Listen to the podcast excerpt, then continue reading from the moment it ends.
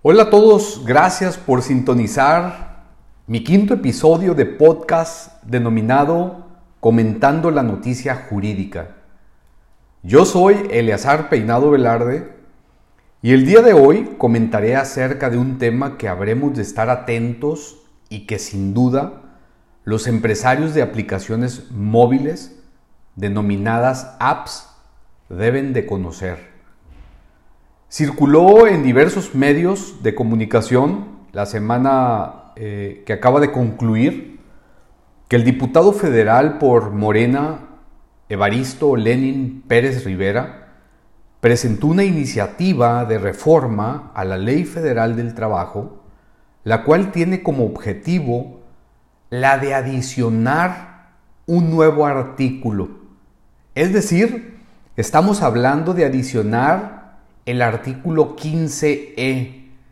Y dicho planteamiento queda o propone de la siguiente manera. Se equiparará a la subcontratación el régimen jurídico establecido entre la persona física prestadora de sus servicios y la persona moral que ejecuta sus actividades mediante plataformas de la información conocida como app. La persona física prestadora de sus servicios, en términos de lo dispuesto por esta ley, será considerada un trabajador y le asistirán los derechos correspondientes, velándose en particular por la existencia de un seguro de salud, un seguro contra accidentes y cotización para el retiro. Pues esto, este es el contenido del artículo 15E que propone el diputado federal Evaristo Lenin Pérez Rivera.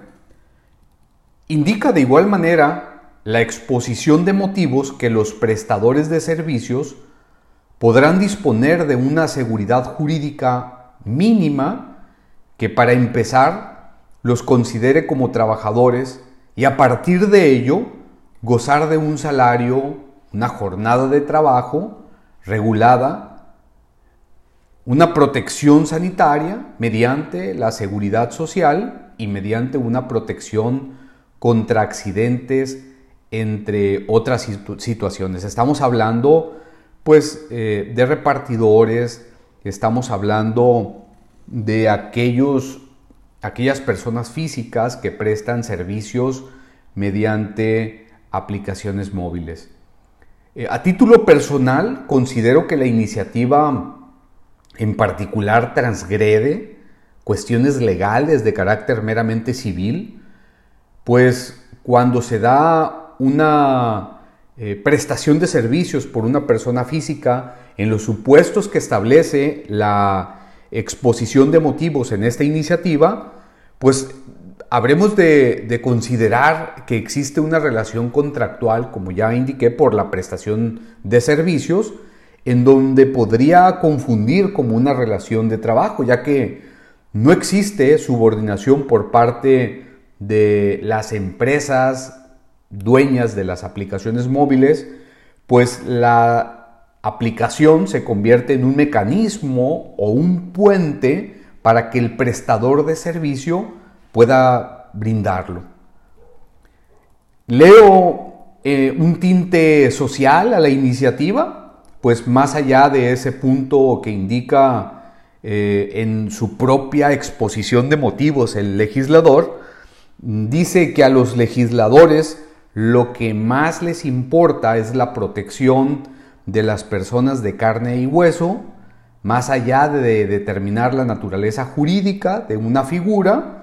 Por ello, y dadas las semejanzas existentes entre la tercerización u outsourcing con el vínculo laboral establecido mediante las tecnologías de información señaladas, propone homologarlas y así eh, brindar tutela jurídica a quienes lo necesitan.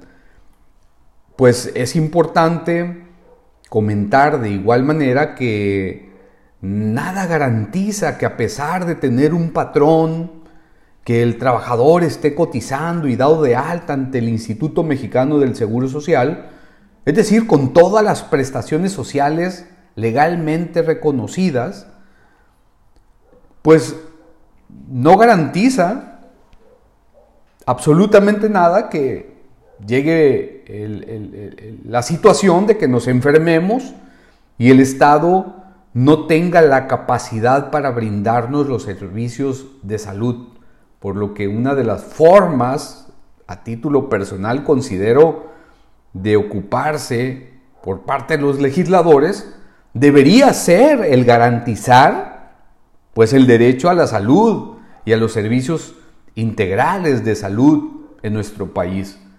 Que una persona eh, quiera ofrecer sus servicios mediante aplicaciones móviles en donde no tenga una jornada de trabajo, horarios que cumplir y que no, es, no se esté a disposición de orden y su supervisión, pues también es un derecho a elegir libremente a la profesión, industria, comercio, trabajo que le acomode, pues tal y como lo establece el propio artículo quinto constitucional, desde luego siendo lícitos pues estas, estas actividades. Y aquí viene la reflexión que no, eh, dicha iniciativa no transgredería acaso dicho numeral es decir, el artículo quinto constitucional, además de otros ordenamientos legales, que desde luego será materia de análisis eh, seguramente por los legisladores en su oportunidad eh, legislativa y que habremos pues estar muy atentos a lo que mm, viene con respecto a esta iniciativa de adición a la Ley Federal del Trabajo, hablando propiamente del artículo 15E. Pues interesante, interesante iniciativa. Y aquí, eh, continuando con aspectos de reforma a la Ley Federal del Trabajo, me gustaría hacer un, eh, pues, continuar hablando acerca de lo que es la reforma que conocemos y de lo que se ha venido hablando desde abril de este año. Y quiero preguntarte a ti, empresario, director de recursos humanos, tú que me estás escuchando, ¿cómo vas en la implementación de la reciente reforma laboral publicada en el Diario Oficial de la Federación el pasado 23 de abril de, este año 2021? Y de la cual se aprobó prorrogar la entrada en vigor algunos artículos transitorios, por lo que será el día primero de septiembre, a partir de que en dicha fecha se iniciará con una serie de obligaciones que tienen aquellas empresas, sobre todo las de obtener autorización en el caso específico de las prestadoras de servicios especializados, y vamos preguntándonos, y vienen varias reflexiones. Me gustaría, tú que me estás escuchando, de nueva cuenta, me dirijo a ti, empresario, director de recursos humanos, a 15 días de que se dé inicio con la vigencia de dichas obligaciones, ¿cómo va tu empresa? ¿Cómo va tu empresa para lograr la autorización de la Secretaría del Trabajo y Previsión Social como prestadora de servicios especializados? ¿Realizaste ya el trámite ante el REPSE? ¿Lograste ya el folio? ¿Le has venido dando seguimiento? ¿La autoridad laboral te hizo algún requerimiento? ¿Te hizo alguna solicitud adicional de información, modificaste tu objeto social, realizaste su sustitución patronal, recuerda que el cumplir con la normatividad vigente, todo esto no es otra cosa más que compliance. Y con esto concluyo este episodio. Recuerda